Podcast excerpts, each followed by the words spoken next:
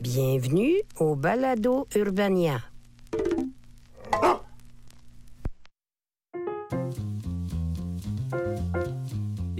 Eh bien, eh bien, si c'est pas tous mes amis et statistiquement quelques ennemis, réunis ici pour un autre épisode des pires moments de l'histoire. Le podcast où je vous raconte toutes les fois où ça s'est mal passé dans le passé, et ça alors que vous êtes possiblement en train de faire de l'anxiété avec le présent.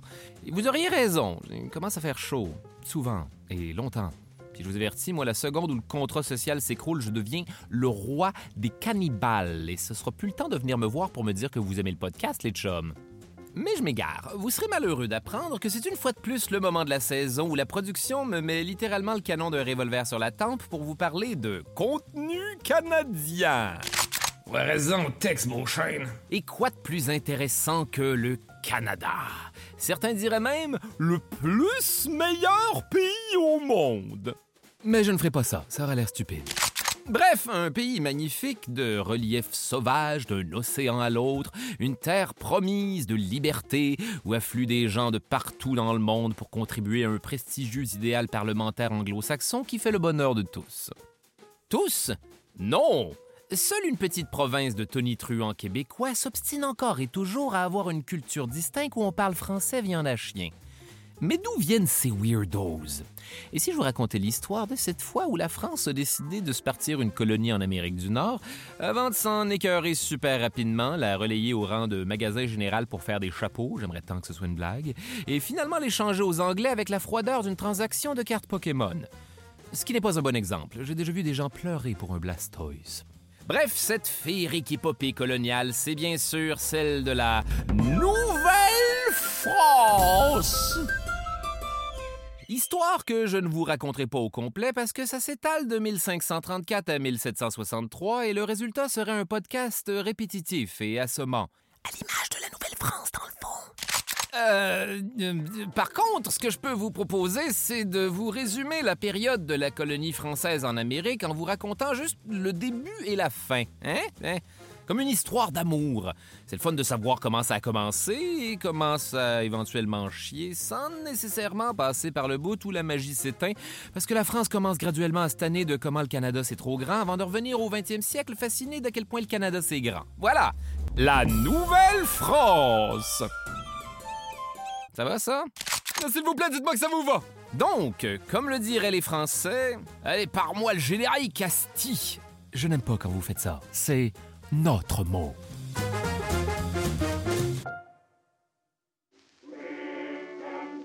Jacques Cartier et les diamants du Canada.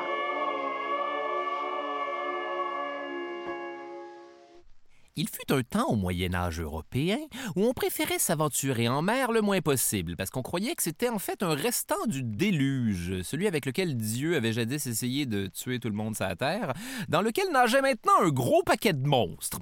Euh, fair enough. Mais tout ça va changer au milieu du 15e siècle quand l'Empire ottoman va bloquer la route de la soie pour faire chier privant ici les Européens des trésors de l'Asie comme les épices, qui à l'époque se vendent littéralement au prix de l'or, parce qu'au Moyen Âge, toute la nourriture est soit bouillie ou, dans le meilleur des cas, dégueu. Et là, vous connaissez l'histoire, c'est le début du grand âge de l'exploration maritime pour trouver une nouvelle route jusqu'en Asie. À un moment donné, il y a un Italien qui va prendre un mauvais tournant et découvrir l'Amérique. Mais dans les faits, toute une mosaïque de peuples autochtones était déjà tombée dessus et s'était répartie partout sur un continent que les Européens vont bientôt commencer à piller comme jamais. L'Amérique. Pendant ce temps, au 16e siècle, ça fait déjà un petit bout de temps que le bon roi de France, François Ier, déprime en regardant les galions espagnols de son rival, l'empereur Charles Quint, revenir d'Amérique du Sud avec des cales remplies de l'or des Incas.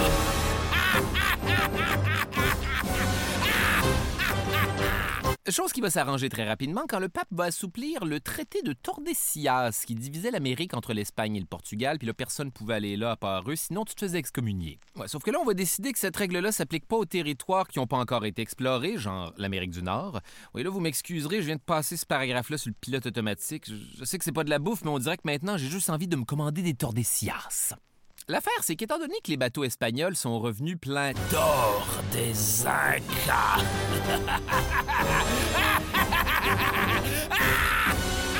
François Ier est persuadé qu'en Amérique du Nord, peu importe où tu vas, il y a plein d'or qui traînent partout comme des cocos de Pâques Cadbury. D'ailleurs, c'est moi ces affaires-là deviennent de plus en plus petites à chaque année? Y a-tu un lapin qui essaie de me fourrer ou c'est juste moi qui est devenu un adulte puis mes mains ont grossi? Le roi va donc confier la mission de se rendre en Amérique à un capitaine du nom de Jacques Cartier, avant que ça devienne un pont où on se fait maxi chier pour rentrer ou sortir de Montréal, mais c'est correct parce qu'on a posé des genres de lumière de Noël dessus. Allez planter notre drapeau tricolore et prendre possession en mon nom de cette espèce de France nouvelle. Je ne sais pas trop comment l'appeler, une sorte de nouvelle...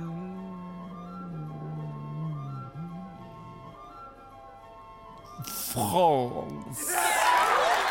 D'accord, mais comment est-ce qu'on va l'appeler?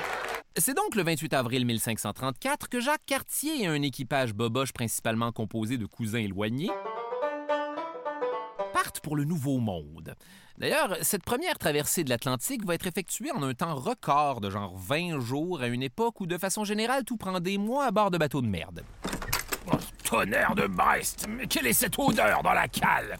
Je me demandais la même chose, capitaine. Je crois que c'est soit le swing de certains matelots, soit le vomi d'autres matelots, ou alors les fientes des rats qui mangent nos rations de biscuits secs, à propos desquels on se disait récemment qu'il valait mieux les manger dans le noir pour ne pas voir ce qui y grouille.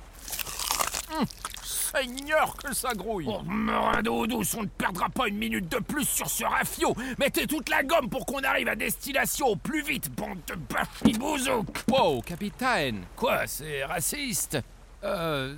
Honnêtement, aucune idée. En plus, on s'oriente approximativement avec genre des astrolabes, peu importe ça fait quoi dans la vie cette affaire-là. Ça a l'air d'une boussole cadran solaire et je suis déjà en train de perdre patience contre cet objet. Le 10 mai 1534, Jacques Cartier arrive donc sur les côtes de Terre-Neuve, près du cap de Bonne-Visite. Ce qui me laisse croire qu'il existe un cap de la mauvaise visite. Là où les gens arrivent jamais à l'heure, amènent juste un sac de chips pour le party, puis ils repartent avec leur bouteille de vin à la fin de la soirée comme des cheapas. Bref, dès son arrivée dans le golfe du Saint-Laurent, l'équipage d'Européens va pour la première fois entrer en contact avec d'autres Européens. Ah ouais? Détail intéressant. Ouais, la vérité, c'est que ça fait déjà un certain temps au 16e siècle que les côtes de Terre-Neuve sont, je ne vous niaise pas, le spot secret des pêcheurs basques pour venir pogner plein de morues en cachette. En fait, Jacques Cartier est très possiblement tout à fait au courant de tout ça et est peut-être même déjà venu pêcher là lui-même. Suite à quoi on se dépêche de faire comme si de rien n'était et on va redescendre vers le sud jusque dans la baie des Chaleurs, hmm, où Jacques Cartier et son équipage vont être accueillis par des membres de la nation Micmac, euh, qui se prononce en fait Mi'kmaq, dans ce qui sera le premier contact. En fait, non. Les Autochtones font déjà du troc avec les pêcheurs basques depuis belle lurette, et la raison principale pour laquelle Jacques Cartier va aller à la rencontre des Mi'kmaq, c'est que c'est eux qui leur faisaient signe de s'arrêter en agitant des fourrures sur des bâtons comme des drapeaux. En fait, Jacques Cartier se rend compte que pour un premier contact, c'est même un peu business as usual. Ouais, Européens, par ici! Êtes-vous toujours game de faire comme d'habitude et d'échanger des peaux de bêtes contre vos objets complètement capotés comme ce que vous appelez des récipients en métal? Sérieusement, c'est quoi le deal avec ça? L'eau bout super vite là-dedans et j'ai presque peur de vous demander comment ça marche à tel point c'est fucked up. Pourquoi est-ce que vous me regardez comme ça? C'est la première fois que vous voyez un autochtone ou quoi? Non, non, c'est juste que je m'attendais à un autre personnage. Voilà tout. Suite à quoi, le 24 juillet 1534, Jacques Cartier met finalement pied à Gaspé, où il prend officiellement possession du territoire au nom du roi de France, en faisant installer une discrète croix en bois de 30 pieds de haut. Les Autochtones présents, des Wendat, vont les voir faire ça, comprendre exactement ce qui se passe et ne pas être d'accord. Wow, wow, wow, Qu'est-ce que vous faites au juste? Ah, c'est fou, vous ne parlez vraiment pas comme l'idée préconçue que j'avais en tête, et ça me fait chier. Bon, que puis-je pour vous? Ben, en fait, c'est que dans notre culture, la Terre n'appartient à personne. Et J'ai comme l'impression que vous êtes en train de faire une autre affaire et que je devrais intervenir avant que ça ne se passe mal pour quelqu'un, genre nous autres, les Autochtones. Non, non, non, non, ces croix sont en fait des... des... balise géographique. Et, c'est pour ça qu'on en a mis un peu partout en descendant jusqu'ici, en faisant des cérémonies de plus en plus solennelles et codifiées. Chose certaine, là où ça a l'air d'être écrit Vive le roi de France dessus, ce sont des coordonnées. Euh, je ne connais pas encore vos coutumes, mais qu'est-ce que c'est que ce truc que vous faites avec vos doigts, où vous les croisez et vous les mettez dans votre dos? Qu'est-ce que c'est? Nos deux cultures ont tant à apprendre l'une de l'autre. C'est vrai qu'en plus de poser une grosse croix, on va aussi cartographier le littoral, mais il reste une dernière chose à faire avant de reprendre la route vers la France, et c'est de ramener des preuves qu'on a bel et bien visité le Nouveau Monde. Et vu que les aimants de frigo et les t-shirts qui disent je suis allé au Nouveau Monde et tout ce que j'ai ramené c'est ce t-shirt n'existe pas encore, on va ramener plutôt en souvenir deux Wendat. Il y en a qui disent que ceux-ci se seraient portés volontaires, mais la réalité ressemblait pas mal plus à ça. Détail dark. La plupart des Autochtones qui étaient ramenés en Europe mouraient là-bas, soit de maladies transmises par les Européens ou de ce qu'on appelait la langueur, qui est surtout une façon poétique de dire être déprimé à mort parce qu'on est super loin de tout ce qu'on n'a jamais connu, dans des villes qui puent, à manger de la bouffe qui pue, puis où tu peux juste parler à des Blancs du 16e siècle qui puent, parce qu'à une certaine époque, on se lavait, mais là, on le fait plus. Détail phoné pour compenser. Heureusement, ça ne va pas arriver aux deux Wendat que Jacques Cartier va ramener en France. En fait, ce qui va leur arriver, c'est surtout qu'ils vont trouver que les Européens battent vraiment beaucoup leurs enfants. Ce qui n'est pas le fameux bout de phoné dont je parlais. Pourquoi j'ai décidé de parler de ça, moi?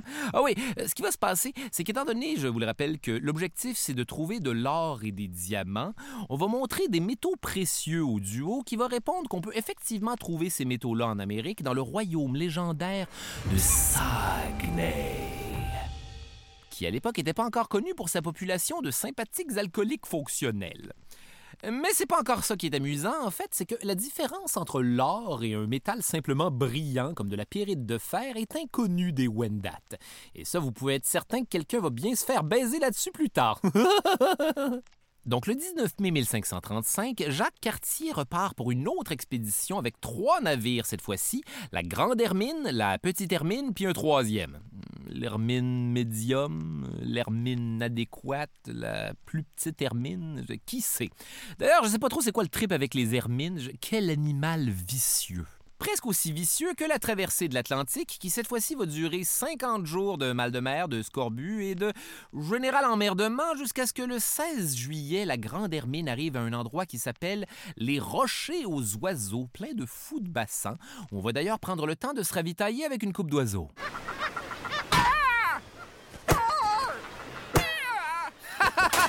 Ils ne sont pas habitués aux humains, c'est tellement facile! Suite à quoi, Cartier se dirige vers le golfe du Saint-Laurent, fleuve que les deux Wendat identifient comme menant tout droit au royaume mythique de Saguenay.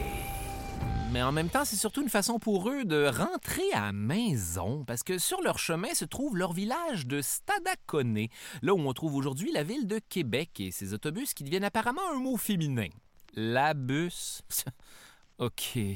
Bonjour, je suis Donnacona, le chef de Stadaconé. Ah, enfin, j'avais peur que vous parliez comme l'autre à la croix de Gaspé. Vous vous imaginez qu'on parle tous pareil? Non, non, je... Ah, laissez faire. Détail intéressant. La légende raconte que le mot Canada viendrait du terme Haudenosaunee Kanata, qui signifie village. Donc là, la joke, c'est que quand Jacques Cartier va rencontrer le chef de Nakona, celui-ci va lui dire By the way, merci de nous avoir ramené ces deux gars que nous croyions tout simplement disparus dans une autre de leurs aventures de stoner farfelus. Ici, ils sont un peu comme nos Harold et Kumar. Mais je vous en prie, accompagnez-nous jusqu'au Kanata. J'ai quelques dopes anecdotes à vous raconter. Oui, bien sûr, nous sommes au Canada. Non, Kanata, le village. Le Canada. Ok, peu importe. Détail intéressant dans le détail intéressant. Haudenosaunee, c'est le nom de ceux qu'on a longtemps appelés les Iroquois. Euh, Iroquois étant un terme soit basque qui veut dire les tueurs, ou algonquin qui veut dire les serpents à sonnette. Nous ne les appellerons pas comme ça. Haudenosaunee veut en fait dire peuple de la maison longue, ce qui m'évoque déjà des souvenirs d'une fin de semaine beaucoup plus zen. Donc les Français vont bien se plaire au Canada. Cartier va aussi en profiter pour explorer le Saint-Laurent vers le sud jusqu'à ce qu'il arrive au village d'Hochelaga où, comme d'habitude, on va faire du troc de vieilles patentes européennes pleines de maladies contre à toute fin pratique le droit d'ériger une autre croix. N'ayez crainte, ce n'est une fois de plus qu'un banal repère topographique. D'ailleurs, nous allons baptiser cette colline Mont-Royal. Je vous avertis, c'est mieux de pas devenir un endroit où les gens vont pour Frencher. Là, on va leur indiquer qu'ils ont juste à remonter vers le nord pour atteindre l'or mythique du Saguenay. Oui, je vous rappelle que c'est une chasse au trésor, cette histoire-là. Chaud, chaud. Ah là, vous êtes froid. Chaud, brûlant, brûlant. Vous êtes brûlant, en feu. Vous êtes, vous êtes chaud comme de la braise. Chaud comme de la braise. Est-ce qu'on fait encore la chasse au trésor ou est-ce qu'il me crouse En vérité, on va plutôt leur dessiner des indications sur le sol où on va se rendre compte pour la toute première fois de l'histoire que le Saguenay, c'est à 6 heures de char de toute. Évidemment, les Français, comme tous les Français qui viennent au Québec aujourd'hui, pensaient qu'ils pourraient tout faire ça en une seule journée, mais on va finalement revenir à Stadaconé, là où il s'était construit un fort, juste à temps pour l'hiver québécois.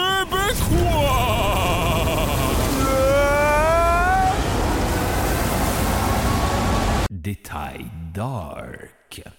Évidemment, comme tous les Français qui viennent ici, ils vont trouver que les hivers à moins 30, moins 40 degrés Celsius, c'est trop pour eux, et malheureusement, leurs bateaux sont maintenant proverbialement jamais dans la glace.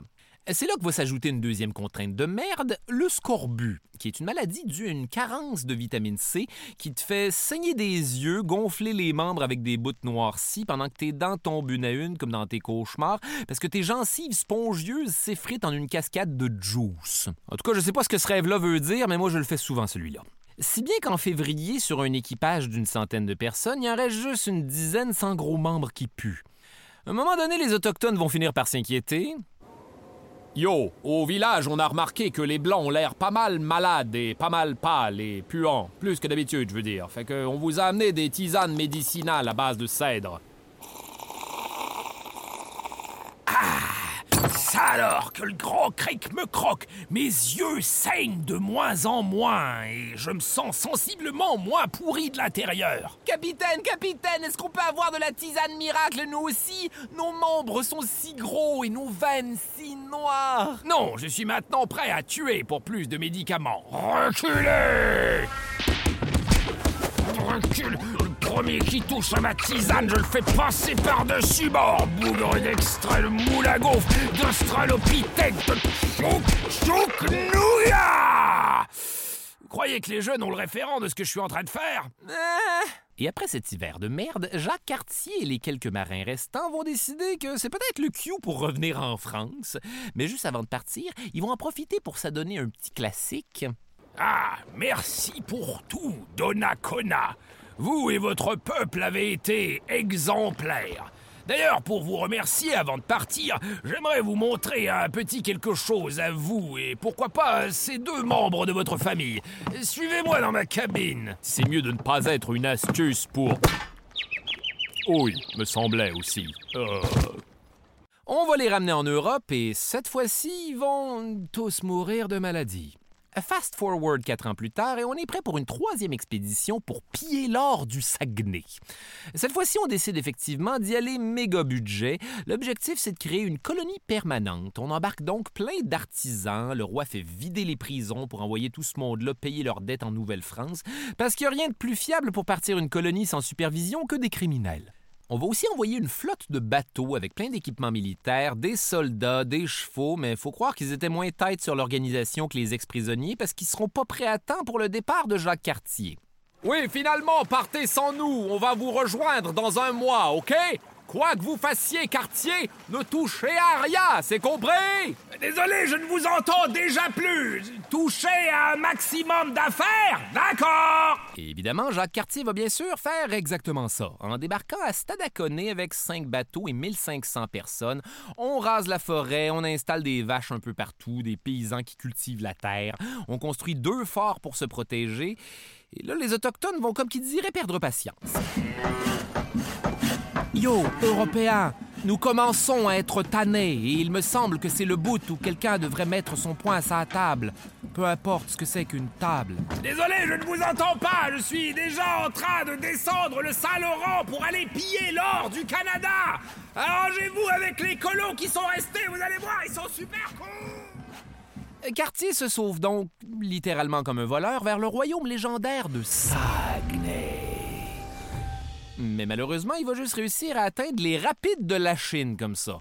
Détail intéressant pour nous, mais frustrant pour Jacques Cartier. Bon, tout d'abord, euh, amis français, la Chine, ce n'est pas en Chine. En fait, c'est même pas la bonne direction pour le Saguenay.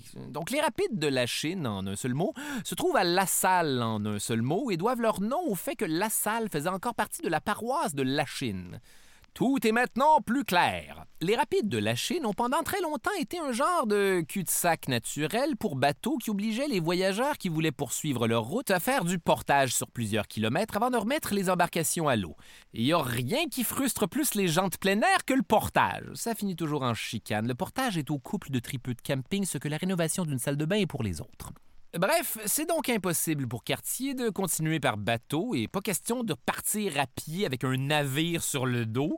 Fait qu'on est obligé de revenir à Stadaconé pour se rendre compte que, bien sûr, les colons ont été des enfoirés avec les Autochtones, entre autres en essayant de les chevaucher comme des poneys, genre littéralement leur monter dessus, c'est même pas sexuel. Effectivement, ça a dû causer une situation diplomatiquement tendue. Le fort de Jacques Cartier est donc mis à siège par les Wendat, mais miraculeusement, Jacques Cartier venait tout juste de trouver plein d'or et de diamants à l'emplacement de l'actuel Cap Diamant à Québec. Il y en aura suffisamment pour remplir 10 tonneaux, Gériboire, c'est quoi les chances? Et on en profite pour retourner en France au plus sacrant. Cartier retourne finalement tel que promis à la cour de François Ier avec des tonneaux d'or et de diamants qui, en fin de compte, ne sont que du quartz et de la pyrite de fer, également appelé l'or des fous. Jacques Cartier a effectivement l'air fou et tout le monde se moque de lui, même le roi. Oh, oh, oh, Pour un mal loin, vous n'êtes pas très mal, hein, Cartier. Oh, oh, oh, je, je, je... Non Ce qui va donner naissance à l'expression aussi faux qu'un diamant du Canada. Eh ben, fin. Et c'est maintenant le moment de l'entracte entre nos deux histoires. Imaginez-vous que c'est comme dans les vieux films hollywoodiens, quand il y avait une intermission pour permettre aux gens d'aller pisser puis fumer des clopes. Quoique je pense pas que le public qui a connu cette époque-là écoute mon podcast. En tout cas, depuis, en restait beaucoup. Allez hop, intermission!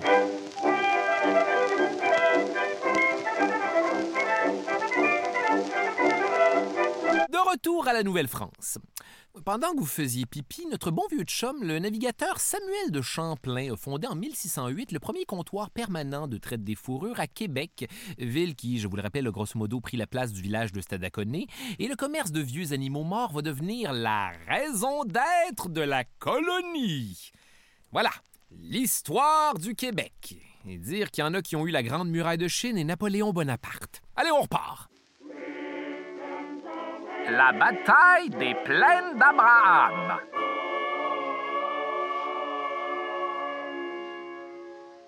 Dans les années qui vont suivre, la colonie va fleurir en une joyeuse bourgade de sympathiques habitants, les Canadiens français.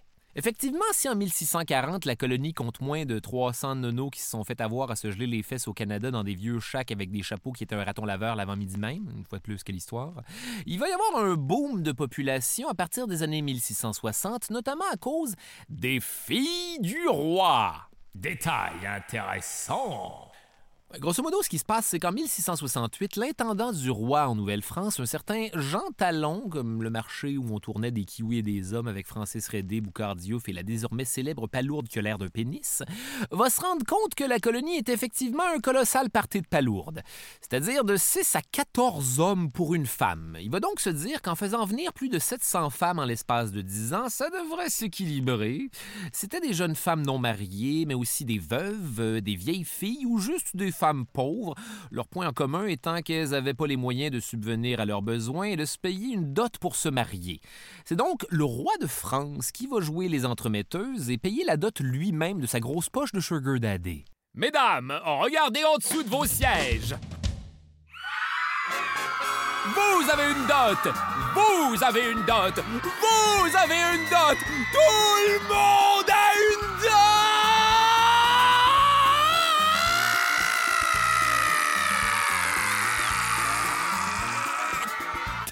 Histoire que les soirées dansantes en Nouvelle-France ce soit autre chose que 14 doudes qui dansent entre eux pendant que la seule femme sur le plancher est complètement surbookée. Ces filles du roi vont donc faire le voyage de l'autre côté de l'Atlantique, ce qui est pratique, j'imagine, quand t'es une gang de filles, parce qu'elles peuvent se tenir les cheveux entre elles lorsqu'elles ont des hauts le cœur à cause du mal de mer. Détail dégueulasse, mais intéressant néanmoins.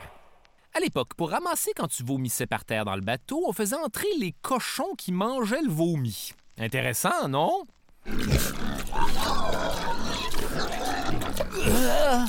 Oh, ça me donne encore plus envie de vomir. Oh, pour l'amour du ciel, quoi que vous fassiez, ne vomissez pas.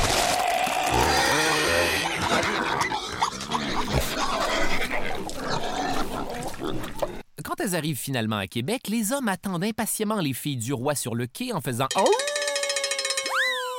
Inconscients de toutes ces anecdotes de vomi. Et celles qui trouveront pas de match là où le fleuve se rétrécit, ça, veut dire Québec et slash ou un euphémisme sexuel particulièrement spicy, bref, pourront tenter leur chance au speed dating de la Nouvelle-France à Trois-Rivières ou à Montréal, et les filles du roi vont avoir en moyenne neuf enfants par famille, suffisamment pour qu'en 1682, la colonie dépasse les 10 000 habitants. De façon à ce que bientôt, Jean Talon envoie une lettre au roi pour lui dire qu'il est maintenant temps de laisser tout ce monde-là fourrer entre eux autres. Détail badass! Je fais des jokes de foufoune, mais prenons ici le temps de nous rappeler à quel point les filles du roi sont des putains d'héroïnes. Ouf, cette phrase-là était glissante. Ce que je veux dire, c'est qu'il s'agit quand même de jeunes femmes qui vont être catapultées dans un monde auquel elles connaissent rien, histoire d'aller accoucher à moins 35 dans la neige, à même un territoire supra-hostile, où elles vont néanmoins construire des maisonnées et des communautés, et ça en donnant littéralement comme figurativement naissance à une nation. Ces femmes sont ni plus ni moins que des forces de la nature, et c'est pas pour rien que le personnage de la fille du roi en étant aussi récurrent dans les festivals de reconstitution historique, même si plus souvent qu'autrement, c'est pour vendre des savons. Entre-temps, les Anglais se sont installés sur la côte atlantique en Virginie et en Nouvelle-Angleterre, où ils vont établir 13 colonies composées de gens dont plus personne voulait en Angleterre pour 13 raisons différentes, mais qui en Amérique vont devenir un tout super fonctionnel, avec des industries et des ports ouverts à l'année longue où les bateaux sont pas pognés dans la glace. D'ailleurs, la vérité, c'est que la France commence à se désintéresser de plus en plus de sa colonie, et avec raison. Tout ce qu'on produit, c'est de la fourrure qui rapporte de moins en moins, puis pendant ce temps-là, la maîtresse du roi Louis XV, Madame de Pompadour arrête pas de lui dire de se débarrasser de cette vieille affaire-là, comme s'ils venaient d'emménager ensemble puis que la Nouvelle-France c'était un espèce de vieux sofa avec une valeur sentimentale parce qu'on y avait beaucoup frenché à l'université. Oh, Louis XV, mon chéri, mettez-moi ça au chemin et remplacez-le par un sofa de style. vous. Ce qui nous amène en 1754 au début de la guerre de Sept Ans? Qui n'est ni plus ni moins que la première guerre d'envergure mondiale, ainsi qu'un conflit flou et difficile à expliquer, où essentiellement Français et Anglais se détestent depuis toujours. Fin. Bisbee qui vont évidemment exporter de l'autre côté de l'Atlantique et contrôler de loin comme si c'était des autos téléguidés. Donc d'un côté, pour défendre le Québec, la France va envoyer le général Louis-Joseph de Montcalm, qui s'entorche de la Nouvelle-France. Oupsie. L'affaire, c'est que Montcalm, c'est un officier de second plan qui va être envoyé au Canada parce que tous les autres généraux trouvaient que c'était une affectation de gros balourds beaucoup trop relou. Chose certaine, Montcalm ne connaît rien à la Nouvelle-France. Il est grosso modo là pour faire sa job en se faisant chier le moins possible, même si ça se finit en défaite, parce qu'il veut sacrer le camp au plus vite. En fait, il aime pas vraiment les Canadiens français. Il trouve qu'on est des barbares un peu ploucs qui sentent le persil. Détail intéressant. En effet, ça a l'air qu'à l'époque de la Nouvelle-France, quand on voulait se rafraîchir la laine, au lieu de croquer dans de la menthe, on mâchait des poignées de persil, faisant l'audacieux choix de se promener avec une haleine de taboulé. Pourquoi pas? Mais ce qui faisait véritablement perdre son calme à mon calme, c'est que les milices de Nouvelle-France ont appris à faire la guerre à la manière de leurs voisins autochtones. Détail intéressant encore. Effectivement, au 18e siècle, la guerre à l'européenne est une entreprise un peu conne en standard d'aujourd'hui. Les mousquets du 18e sont imprécis et l'objectif c'est donc toujours de tirer en grosses formations carrées où une rangée se fait décimer par un mur de projectiles pendant que les autres en arrière rechargent en capotant. Pas le droit de tirer sans avoir reçu l'ordre d'un supérieur et tous les déplacements se font en bloc avec un gars qui joue du tambour. Or, les Autochtones, eux, vont nous apprendre qu'on peut aussi juste pas faire ça, puis se cacher derrière un arbre pour tirer quand on veut, surtout sur les officiers ennemis qui pouvaient plus donner l'ordre de tirer et là, tout le reste du bataillon devait juste attendre en se faisant progressivement canarder parce qu'eux sont habitués à un cadre militaire super rigide de gentleman dont tout le monde se calisse. Bref, les Européens détestaient quand on faisait ça. Par ailleurs, mon calme est pas chaud non plus à l'idée de se battre en compagnie d'alliés autochtones. à un moment donné, il y en a d'ailleurs un qui va faire l'erreur d'amener dans son bureau des scalps d'anglais. Et hop, scalp d'anglais. Oh mon dieu, nasty! Ok, vous aussi, vous trouvez ça dégueu, c'est pas juste moi. Détail dark. Euh, prendre le cuir chevelu d'un adversaire comme trophée est une pratique ancestrale pour laquelle il existe deux méthodes. Et manifestement, j'ai décidé d'expliquer ça comme si c'était un segment d'art plastique. Première méthode. Tirer les cheveux de la victime et couper là où la peau du cuir chevelu est tendue, un peu comme quand on stream une région délicate du scrotum, pas vrai, messieurs? Ou encore, la deuxième option plus audacieuse, faire une série d'incisions autour de la tête et tirer très fort jusqu'à ce que tous décalotent avec un son de pilon de toilette. Mais pourquoi fait-on ça, vous allez me demander? Plus souvent qu'autrement, pour prouver à quelqu'un qu'on a tué quelqu'un d'autre sans avoir à trimballer un gros cadavre zéro ergonomique. Quoique même là, il y a des cas où des gens ont survécu à être scalpés, puis même pire encore, qui se sont fait scalper plus d'une fois dans leur vie, étant ainsi pognés à se réveiller à répétition en faisant ⁇ Oh non, pas encore !⁇ dans les faits, c'est une pratique qui va surtout être encouragée par les Européens chez leurs alliés autochtones qui vont utiliser pour faire la guerre à leurs compétiteurs à leur place. Donc oui, peut-être qu'à quelque part, il y avait un autochtone un petit peu plus sur le jus qui tripait à flasher sa collection de scalps, mais dans les faits, chez eux aussi, se balader avec un vieux morceau de cuir chevelu pourri, c'était considéré comme complètement nasty. C'est donc parti pour sept ans de guerre dans les colonies, essentiellement livré comme une partie de golf entre gentilshommes où les officiers des deux côtés s'envoient même des cadeaux entre eux autres. Eh ben. Oh, I say, Montcalm nous a envoyé une boîte de macarons.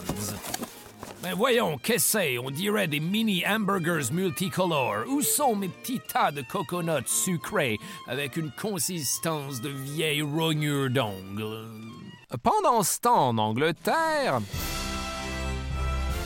ça fait quand même un certain temps qu'on a des visées sur le reste de l'Amérique et ses ressources infinies.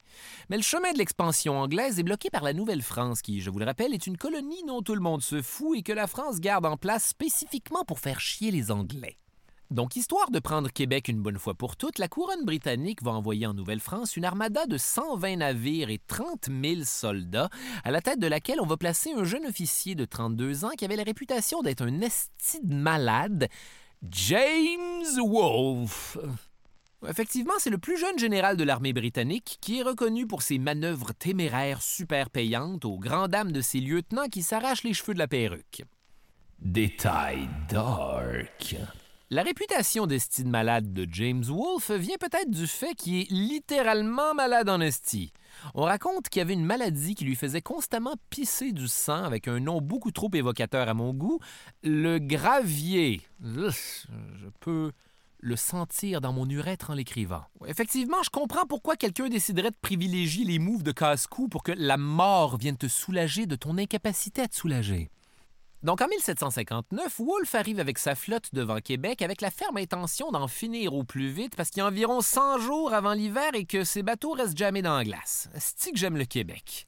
Ma vitre est peut-être un jardin de givre, mais mon fleuve, c'est définitivement un piège à bateau.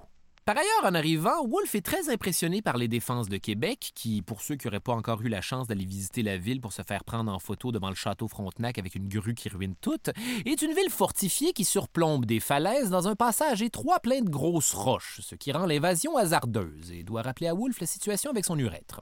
La guerre psychologique est commencée, à ce que je vois. Well played, mon calme, well played. Bon, tout le monde, bouchez-vous les oreilles. J'ai une très grosse envie de pisser, alors ça risque de résonner jusqu'au chute Montmorency. Et à partir de ce moment-là, ça va être le début d'un titanesque sketch de Tom et Jerry entre Wolf et Montcalm. Tout d'abord, Montcalm va commencer par envoyer des barques pleines de tonneaux de poudre allumés aux Anglais, mais les mèches vont être mal calibrées et tout va péter beaucoup trop tôt. Haha, stupide Wolf, tu es tombé dans mon pied.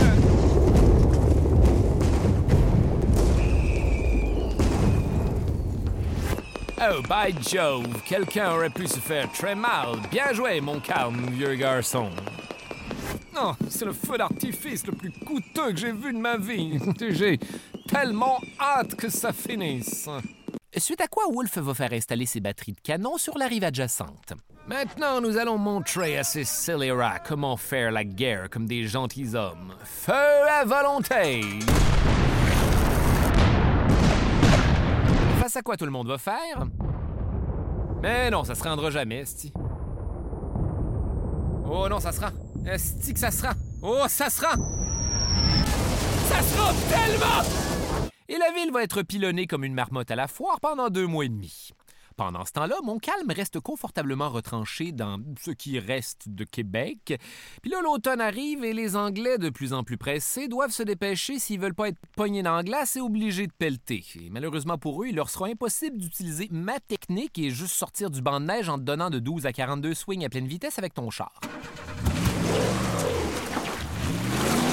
Pour Wolf, c'est la dernière chance. Et ça tombe bien parce que c'est pile à ce moment-là qu'il va avoir une idée de malade. C'est-à-dire un débarquement de nuit à Lance au Foulon où se trouve une falaise abrupte où passerait jamais une armée en temps normal, menant directement à côté de Québec sur les plaines d'Abraham. Oh oh! La bataille des plaines d'Abraham!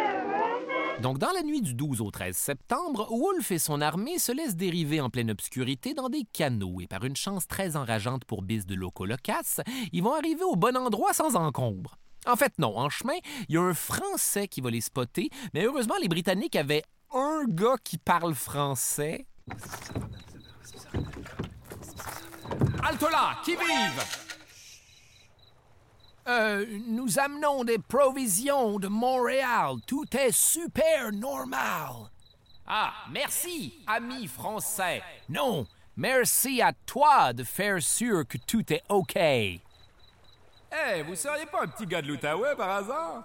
Bref, à 4 heures du matin, les Anglais atteignent leur destination. En fait, non. Ils vont rater l'anse au foulon avec les premières barques et arriver à un endroit encore plus à pic qu'on escalade anyways en transportant nul autre que des canons parce qu'on pense que c'est la même falaise. Tout ça de nuit en s'envoyant des branches d'en face.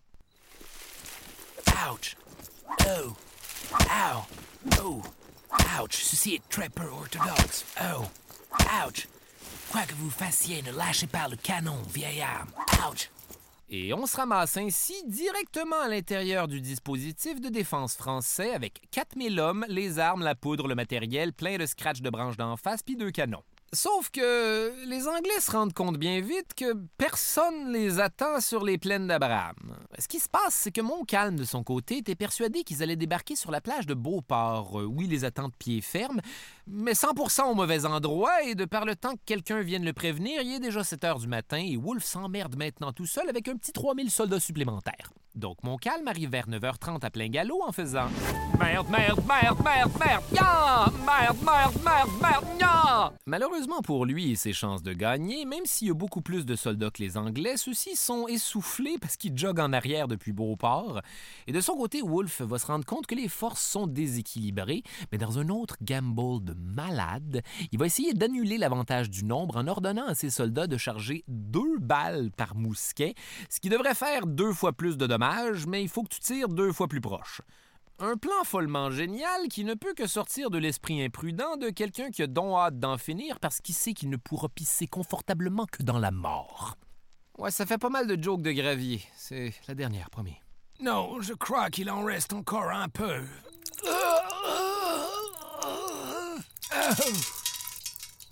Les Anglais reçoivent donc l'ordre de ne pas bouger, par conséquent de ne pas tirer, avant que les Français soient une trentaine de pas, ce qui est vraiment proche.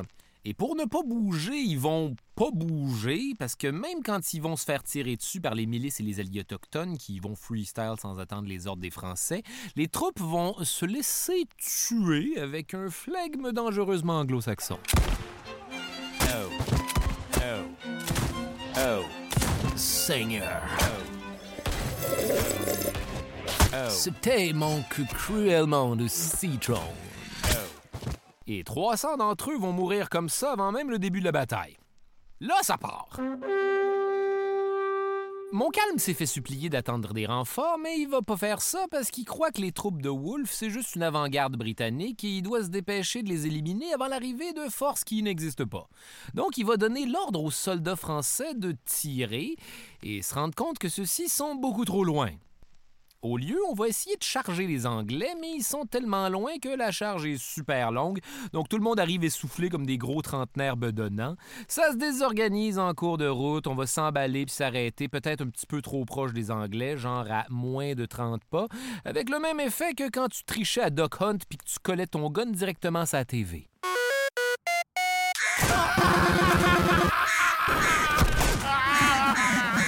Volées anglaises sont désastreuses pour les Français, c'est la débandade. Du côté des Anglais, c'est cependant pas un 10 sur 10 parce que Wolfe va se pogner une balle dans la main et au poumon. Ah! Ma plus belle tasse.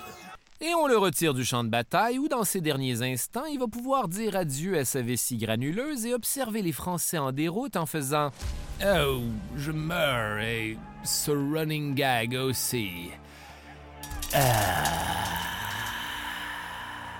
Montcalm, quant à lui, va être atteint d'une balle dans le dos et mourir la nuit suivante en faisant Oh, moi, je ne verrai pas les Anglais entrer dans Québec. C'est moi ou c'est pas aussi le fun que pour Wolfe?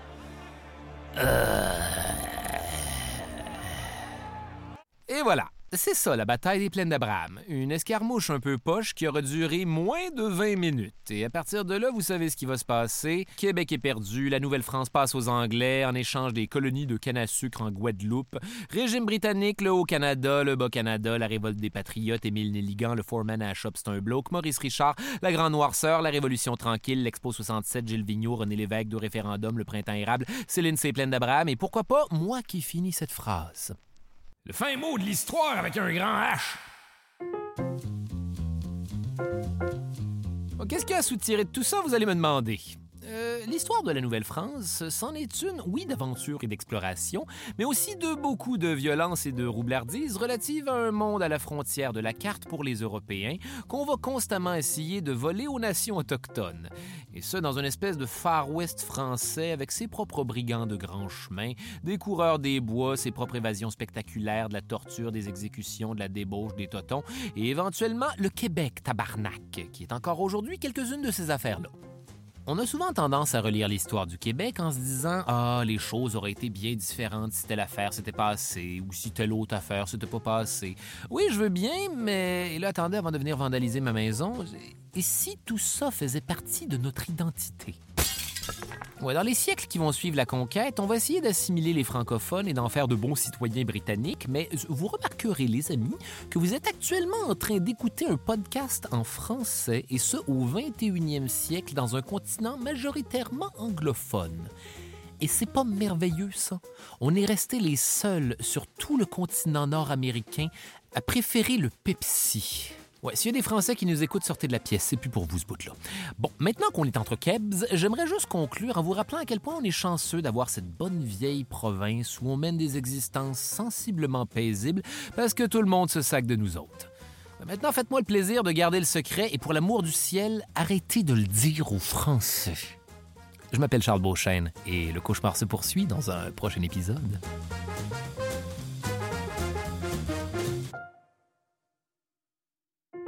Les pires moments de l'histoire avec Charles Beauchesne est une idée originale de Charles Beauchesne.